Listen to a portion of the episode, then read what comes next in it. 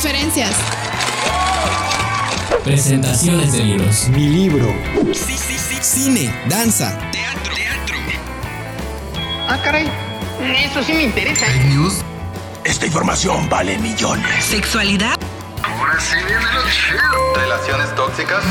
Videojuegos. Todo esto y más es Cultura al aire. el podcast.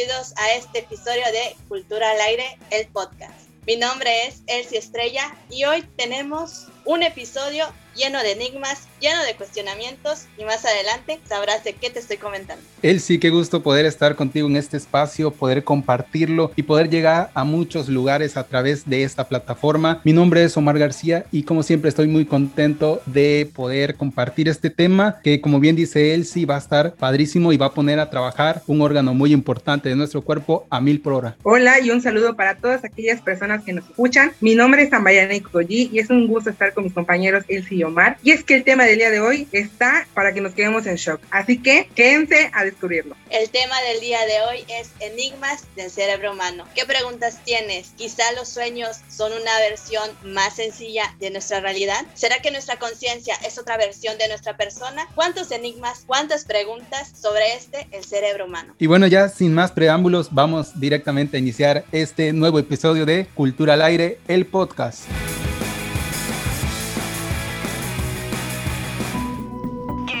¿Quién? ¿Cómo? ¿Cuándo? ¿Dónde? Cultu Trivias. No hay otro lugar como el hogar, decía Dorothy en la inmortal película del Mago de Oz. Y es que los científicos han comprobado que la vuelta a casa impulsa la liberación de dopamina. Entonces, ¿será que al cerebro le gusta estar en casa? Más tarde te comparto la respuesta. Mientras tanto, escucha la entrevista de hoy que será enigmática.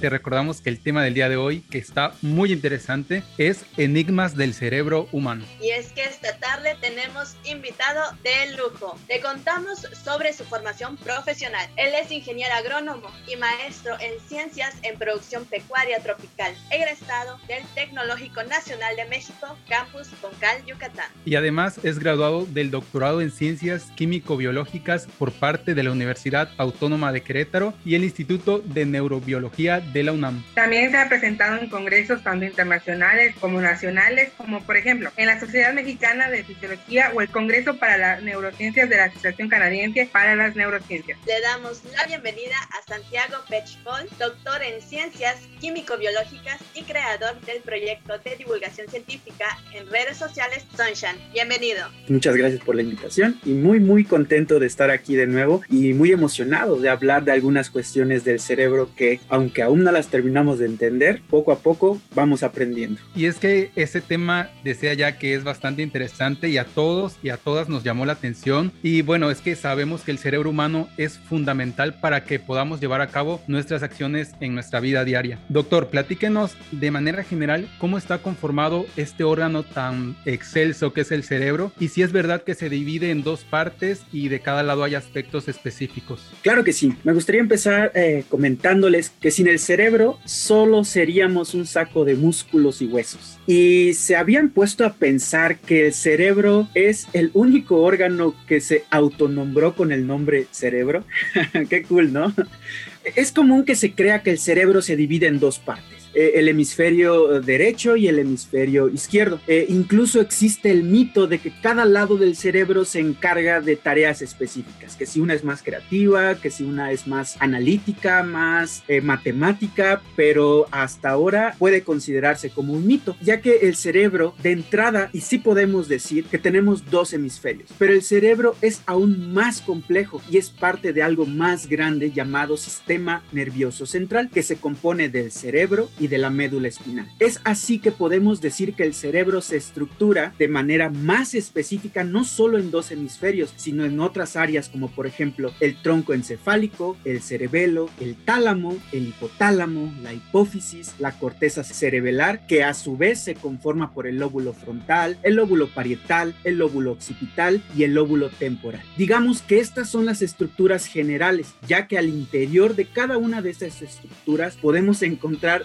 más estructuras que son más específicas. Y acaba de mencionar algo que nos parece muy importante y queremos comenzar con los secretos íntimos de la memoria. Y uno de los grandes enigmas del cerebro humano es la forma como se activa la memoria y los diferentes tipos que hay. Entonces, ¿cómo funciona la memoria en los seres humanos? Empezamos comentando que los procesos de aprendizaje y de memoria son muy muy complejos y aún se siguen descubriendo nuevas rutas por las cuales ocurren, pero gracias a la investigación que se ha hecho tanto en humanos como en modelos experimentales, podemos decir que la memoria se puede clasificar en memoria de corto y largo plazo. La de corto plazo nos permite recordar cosas en pocos minutos, mientras que la de largo plazo nos permite acceder a recuerdos muy antiguos. Asimismo, la memoria de largo plazo se subdivide en memoria declarativa y memoria no declarativa. La memoria declarativa nos permite acordarnos de hechos y eventos, mientras que la no declarativa nos permite recordar hábitos y habilidades. Ahora bien, como mencionamos, estos procesos son muy complejos e involucran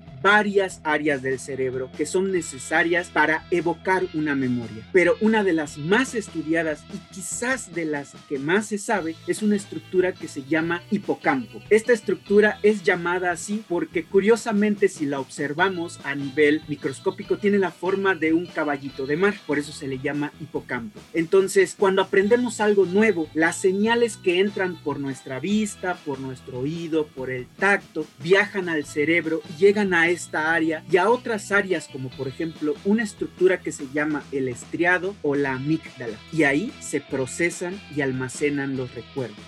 Y hay que recordar que nuestro cerebro funciona gracias a conexiones entre las neuronas. Es así que cuando aprendemos algo nuevo, se forman nuevas conexiones y mientras más reforcemos eso que aprendimos, dichas conexiones se volverán más fuertes y así poco a poco vamos generando nuevas memorias, ya sean de corto o de largo plazo. Y bueno, ahorita acabamos de establecer, bueno, nos acaba de establecer que los seres humanos tenemos la capacidad de recordar como tal, pero también tenemos muy presente que somos creativos. La duda es de qué parte de nuestro cerebro surge la creatividad. Como casi todos los procesos que ocurren en nuestro cerebro, la creatividad que puede ser definida como la capacidad de producir algo que es novedoso u original y tiene utilidad o es valioso para alguien, involucra varias partes del cerebro, como por ejemplo la corteza frontal, que se ha observado que tiene gran participación en el proceso creativo. El hipocampo,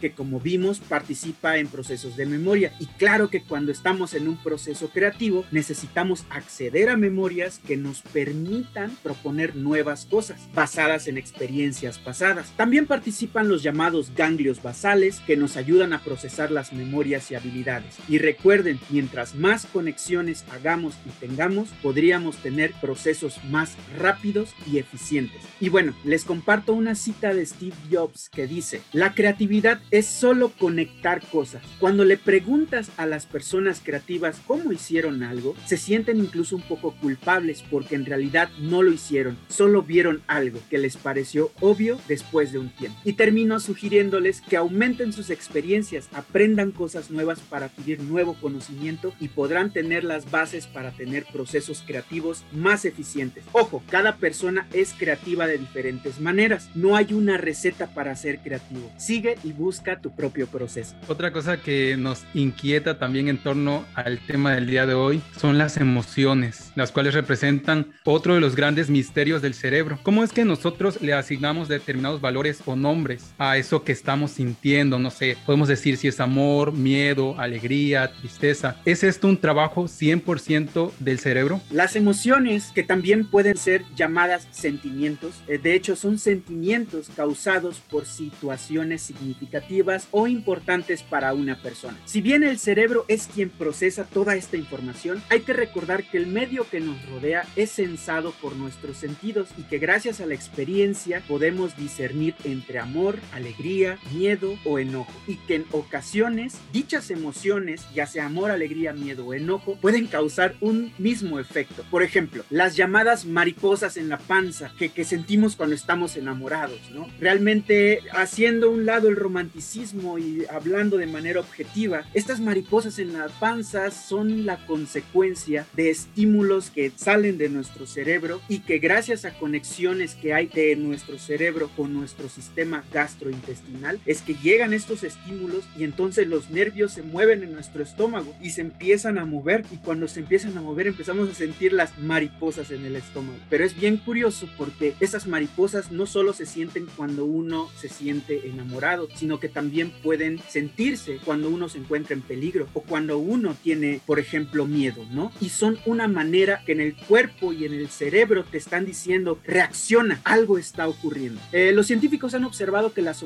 emociones se originan de varias áreas conocidas como la red de procesamiento de emociones, que consta de las estructuras llamadas la amígdala, la corteza prefrontal, la corteza cingulada, el hipocampo y los ganglios basales. Y es que ya hablamos acerca de la creatividad y las emociones. Y ahora queremos tocar otro de los grandes enigmas, que es la inteligencia. ¿Cómo se desarrolla esta capacidad en el cerebro y por qué se llega a decir que algunas personas son más inteligentes que otras? Para empezar, hay que mencionar que la inteligencia es la capacidad que tienen todos los seres humanos de aprender de la experiencia y adaptarse, dar forma y seleccionar a nuestros entornos. Imaginemos que el cerebro es como una caja de herramientas. Usar una o más herramientas de esta caja llamada cerebro para solucionar o crear algo, eso es usar la inteligencia. La inteligencia puede constar en la habilidad de recolectar información, aprender nueva información, ser creativo, que la creatividad es parte de la inteligencia, o también diseñar estrategias o usar el pensamiento crítico. Varias áreas del cerebro son las involucradas en los procesos que involucran a la inteligencia. Así como moldeamos los músculos entrenando y yendo al gym, podemos ser más inteligentes practicando varios tipos de actividades, tanto físicas como mentales, para así formar nuevas conexiones neurales que sean fuertes y duraderas. Todos los seres humanos son inteligentes y a menos que se tenga una deficiencia muy marcada en el cerebro o una lesión muy densa en el cerebro, todas y todos pueden desarrollar diferentes niveles de inteligencia. Es verdad que hay personas que son genios, entre comillas, pero eso se debe a causas muy específicas y no necesariamente tiene que ver con que tu cerebro sea más grande, sea más pequeño. No se dejen llevar por un número que dicte qué tan inteligente eres. Mejor hagan uso de las herramientas que están en su cerebro y verán que se pueden volver muy muy buenos en alguna actividad. Y si esa actividad la conjuntan con otras actividades, desarrollarán una versión cada vez más inteligente de ustedes mismos.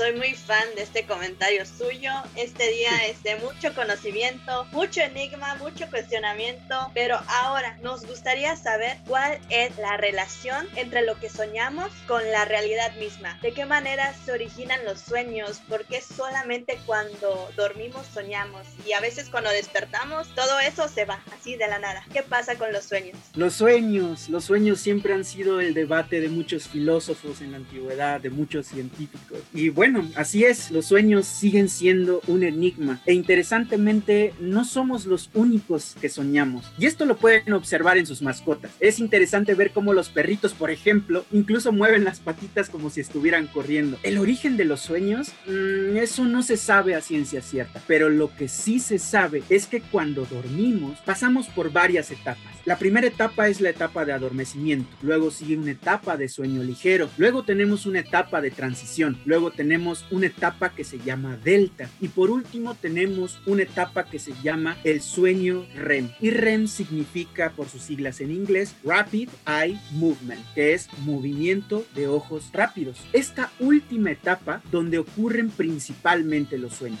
En promedio una persona puede tener de entre 3 a 5 sueños cada noche y como comentaban, generalmente los sueños se desvanecen cuando despertamos. Por eso es muy recomendable que si tú quieres entrenar a tu cerebro para recordar tus sueños, tienes que anotarlos luego, luego que te despiertes y apuntas, ah, soñé esto, soñé esto, soñé lo otro. Y de esa manera existe también algo que se conoce como sueños lúcidos, que es la capacidad que tenemos los seres humanos de ser conscientes cuando estamos soñando. Es una condición que es muy difícil de lograr, pero con mucho entrenamiento cerebral y con mucha dedicación se puede lograr. Hablar de sueños es hablar también de dormir y dormir es muy importante, ya que es cuando el cuerpo aprovecha para reparar los daños que sufrió durante todo el día y también para sintetizar moléculas benéficas para el organismo. De hecho, si una persona pasa días sin dormir, empieza a tener efectos secundarios que afectan su desempeño diario. Así que, por favor, duerman. No duerman mucho ni duerman poco, duerman sus 6, 7 horas al día para que puedan rendir muy bien. Pero ¿por qué soñamos? Tampoco se sabe a ciencia cierta, pero se hipotetiza que le sirve al cerebro para crear memorias a largo plazo y también se cree que lo que ocurre en tus sueños son cosas que muy en el fondo quisieras realizar en la vida real o cosas a las que les tienes miedo o cosas por las cuales tú pasaste cuando eras más pequeño y esto se representa a manera de lo que conocemos como sueños. Sin duda es un tema que, como les comenté, se sigue estudiando y yo creo que poco a poco, en los próximos años, entenderemos un poco más qué son los sueños. Pero mucho ojo, no se crean mucho eso de que existen diccionarios de los sueños o de que alguien te puede decir qué significan los sueños, porque realmente las personas sueñan dependiendo a sus experiencias, dependiendo a lo que viven día a día, entonces no se puede generalizar con algo de esta índole. Y todo esto que nos ha estado platicando desde la memoria, la creatividad, el sueño que acaba de mencionar, la inteligencia, las emociones, son procesos que suceden mayormente sin que nosotros nos demos cuenta. Y de aquí surge el tema de la conciencia. ¿Cómo podemos definirla y cuál es la relación que hay de esta con nuestro cerebro? Uf, una pregunta muy complicada y que hasta la fecha, y aunque yo parezca disco rayado, aún no tenemos respuestas específicas para todas estas cuestiones. Pero déjenme platicarles que según la revista Scientific American y otros autores, la conciencia es todo lo que experimentas día a día, desde que naces hasta que tu metabolismo se equilibra, o sea, cuando mueres. Por otro lado, basado en un artículo publicado en la revista Frontiers of Psychology, la conciencia es un tipo de comportamiento y está controlada por el cerebro. La conciencia emerge como resultado de tres comportamientos animales, comunicación, el juego y el uso de herramientas. La combinación de estos elementos en conjunto con otras necesidades humanas y nuestro medio exterior son las que permiten que el ser humano sea consciente. Su relación con el cerebro claramente es íntima, pero los científicos aún no han podido dilucidar qué parte específica del cerebro da origen a la conciencia. Se cree que la corteza prefrontal, que es una estructura única en el Homo sapiens, puede ser la responsable de que tengamos conciencia, aunque también se ha especulado que otra estructura que se llama cerebelo también podría estar implicada. Afortunadamente los estudios con respecto a la conciencia siguen, los científicos siguen hipotetizando varias, valga la redundancia, hipótesis para tratar de explicar qué es la conciencia, pero realmente es algo que aún es complicado de explicar de manera objetiva. Pero mientras tanto, acuérdense que su conciencia se basa en sus experiencias diarias. Todo lo que han vivido, todo lo que ustedes son, todas las personas que ustedes conocen, que ustedes aman, a las personas que, que a ustedes les hacen enojar, todo eso que es parte de su día a día, eso es parte de su conciencia. Y otro tema que también nos parece un misterio es la simulación del futuro, ya que muchas veces lo realizamos de manera automática. Entonces, ¿cómo este cerebro puede lograr hacer simulaciones de lo que nos podría llegar a pasar en el futuro? Una pregunta muy interesante y a la vez compleja. En mi opinión, más que simular el futuro, lo imaginamos, ya que al hablar de una simulación necesitaríamos la información necesaria y exacta para poder crear un escenario a futuro que se acerque acerque a la realidad que vivimos para así poder tener una simulación per se. Por lo que creo que el término de imaginar el futuro o tener una prospección del futuro puede ser un poco más adecuado. En ese sentido, el autor Agnati L. en su publicación La neurobiología de la imaginación menciona que la imaginación es el acto de formar imágenes mentales de lo que no está presente o nunca se ha experimentado directamente. Cabe destacar que la imaginación no solo tiene el potencial de enriquecer el significado de una experiencia y profundizar la comprensión al multiplicar y ampliar las perspectivas desde las cuales se puede considerar un fenómeno, sino que también permite anticipar el resultado de una acción sin realizar esa acción realmente. La imaginación es la facultad mental que subyace al pensamiento visionario y creativo. ¿Y cómo se originan dichas prospecciones?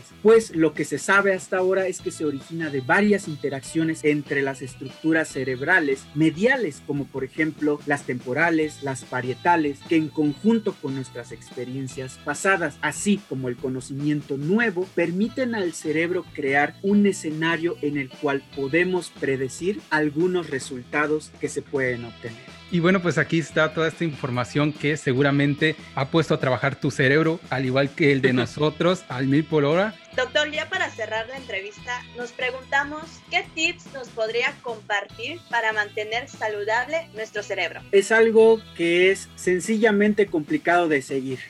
¿Por qué es sencillamente complicado de seguir? Porque muchas personas creen que en ocasiones necesitamos de cosas extras o productos milagro o cierto tipo de técnicas para mantener el cerebro, la creatividad al 100%. Pero afortunadamente la evolución nos ha dado un organismo tan perfecto y en ese organismo un cerebro tan complejo y perfecto que es capaz de mantenerse a sí mismo, pero con ayuda de algunas cosas que nosotros podemos hacer día a día. Y aunque suenen triviales, y por eso les decía que son difíciles de seguir, es la primera, hagan ejercicio. Hagan sus 30 minutos de ejercicio diario, una caminata, 30, 40 minutos de, de cardio, porque esto va a promover que se liberen moléculas benéficas para el cerebro, endorfinas, hormonas que promueven la, creación de nuevas conexiones cerebrales, moléculas que a su vez estimulan la liberación de otras moléculas que se liberan en nuestro cuerpo y que no solo son benéficas para el cerebro, sino que para todo nuestro sistema. Entonces, de entrada, el ejercicio es muy, muy importante para el cerebro. Y acuérdense de que el cerebro se alimenta de glucosa y de oxígeno. Entonces, si le estamos dando oxígeno a través del ejercicio y tenemos un buen aporte de glucosa, que sería el segundo tip, y es esa glucosa la podemos obtener de una buena alimentación, ya estamos teniendo pues ganancia para nuestro cerebro. Y aquí en la alimentación es muy importante y quiero que se lleven esto, porque si bien pensamos que el cerebro y el estómago son cosas separadas, no lo son. El dicho de que somos lo que comemos es muy cierto y es que ahora se sabe gracias a estudios científicos que dependiendo de la dieta que tengas es el resultado que se va a ver reflejado en tu cerebro. Por ejemplo, se sabe que las personas personas que consumen mayoritariamente comida chatarra, comida este, en, con excesos de grasas, va a tender a tener problemas como por ejemplo la depresión, ansiedad e incluso se ha relacionado con problemas a largo plazo como por ejemplo enfermedades neurodegenerativas como el Alzheimer, como el Parkinson. Entonces, de entrada, alimentense bien, nutranse bien y recuerden que su estómago es como un jardín. Dependiendo de lo que ustedes le pongan, es lo que va a florecer. Y si nosotros le ponemos alimentos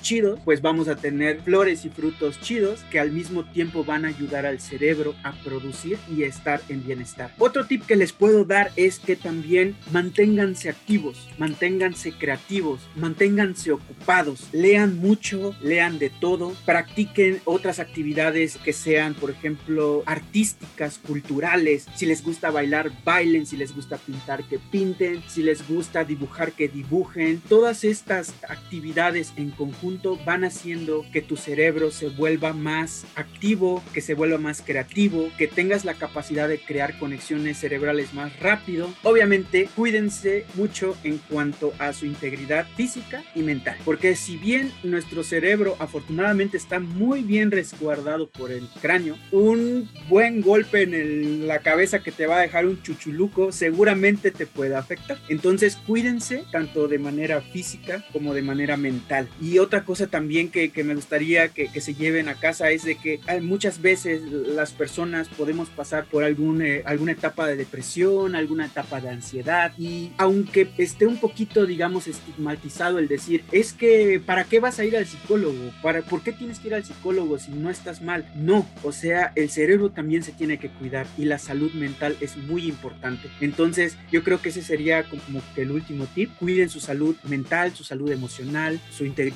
física, alimentense muy bien, sean muy creativos, duerman, eso también es muy importante, duerman bien en sus horas eh, necesarias y van a, van a ver que poco a poco ustedes mismos se van a dar cuenta que recuerdan más cosas, son más creativos, se encuentran más activos y bueno, ¿no? Poco a poco van a ir viendo cómo su cerebro va a tener mejores capacidades. Le agradecemos muchísimo, doctor, que haya aceptado esta invitación de estar con nosotros de nueva cuenta en Cultura al Aire. Que al contrario, muchas gracias a, a, a, ustedes por la invitación, muchas gracias por el espacio y muchas gracias por hacer lo que ustedes hacen, porque la comunicación de la ciencia siempre va a ser importante y siempre va a ser necesaria para que nuestra sociedad vea qué onda, agarre la onda y promovamos un ambiente en una sociedad más crítica, una sociedad más pensativa, una sociedad más integral para que al final de cuentas pues todos tengamos un beneficio ¿no? como ciudadanos del mundo.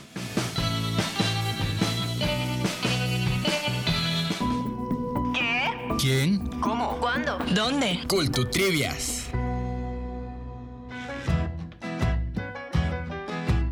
Llegar a casa y decir aquello de hogar, dulce hogar, parece más certero que nunca. Así lo atestigua un estudio realizado por neurocientíficos de la Florida Atlantic University, Estados Unidos, y publicado en la revista Neurochemistry International. Los investigadores realizaron una serie de experimentos con roedores cuyas conclusiones apuntan claramente a que la sensación de seguridad y comodidad que ofrece un entorno conocido como el hogar conduce a una profunda liberación de neurotransmisores ligados al placer, dopamina, en el núcleo accumbens del cerebro, una zona con una estrecha relación con los aspectos emocionales y motivacionales. Según los investigadores, hallazgo podría tener una aplicación directa en el diseño de nuevas estrategias terapéuticas y farmacologías para tratar enfermedades relacionadas con la incapacidad de sentir placer.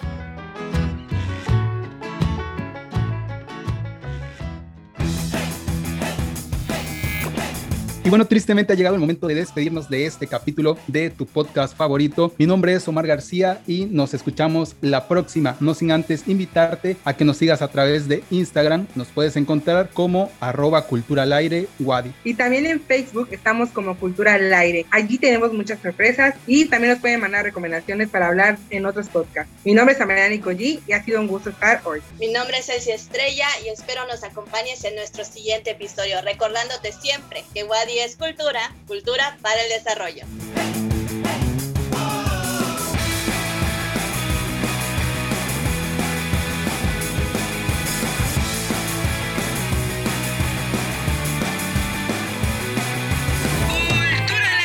El podcast.